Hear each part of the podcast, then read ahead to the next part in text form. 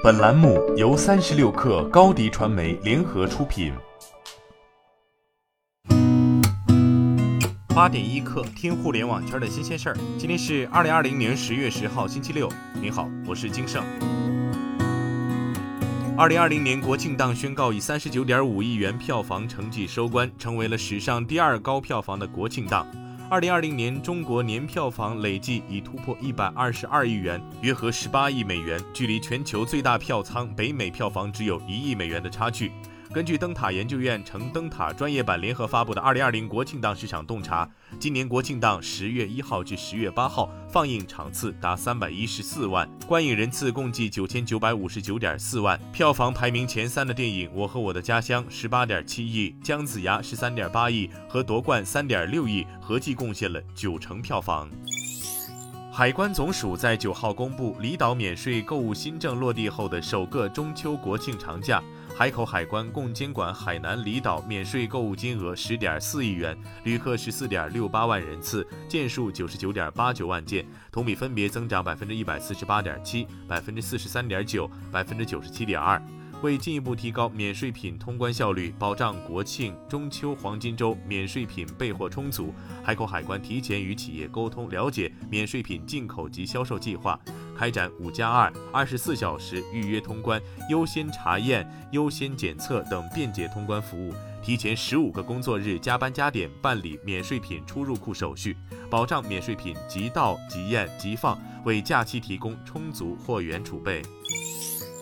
滴滴在十月九号宣布正式上线滴滴喵喵节活动，投入一百零一亿补贴，发放全平台多品类出行消费券。滴滴百亿补贴将持续整个十月。滴滴方面称，金秋十月打车的人变少，为让司机收入更加稳定，滴滴百亿补贴将鼓励用户打车，为司机拉动订单，同时额外投入司机补贴，持续为网约车和出租车司机师傅展开一系列的接单奖励。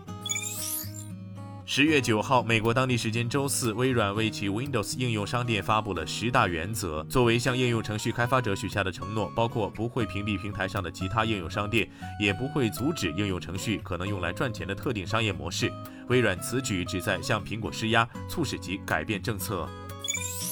今年六月，刚刚晋升为腾讯集团高级副总裁的林锦华，日前已正式进入腾讯最高管理决策层——腾讯总办，同时也是目前总办十六名成员中加入腾讯最晚的一位。目前，林锦华在腾讯内部主要负责广告及智慧零售业务的开拓和发展，同时负责战略发展工作，推动集团战略升级和业务协同。据国外媒体报道，电动汽车制造商特斯拉的首席执行官埃隆·马斯克透露。特斯拉将在未来几周内发布最新版的 FSD 全自动驾驶软件，可使车辆实现零干预驾驶。这项功能的推出暗示特斯拉可能推出自动驾驶出租车车队，这是特斯拉内部的网约车服务。马斯克认为，该公司能够在2021年将自动驾驶出租车车队投入使用。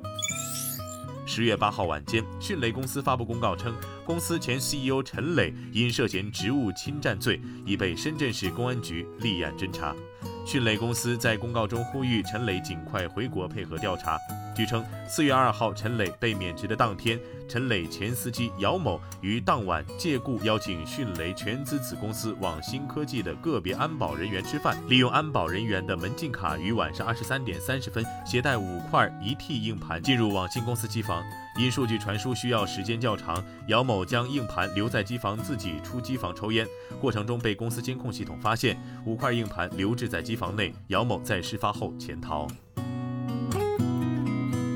今天咱们先聊到这儿。编辑崔彦东，我是金盛，八点一刻，咱们明天见。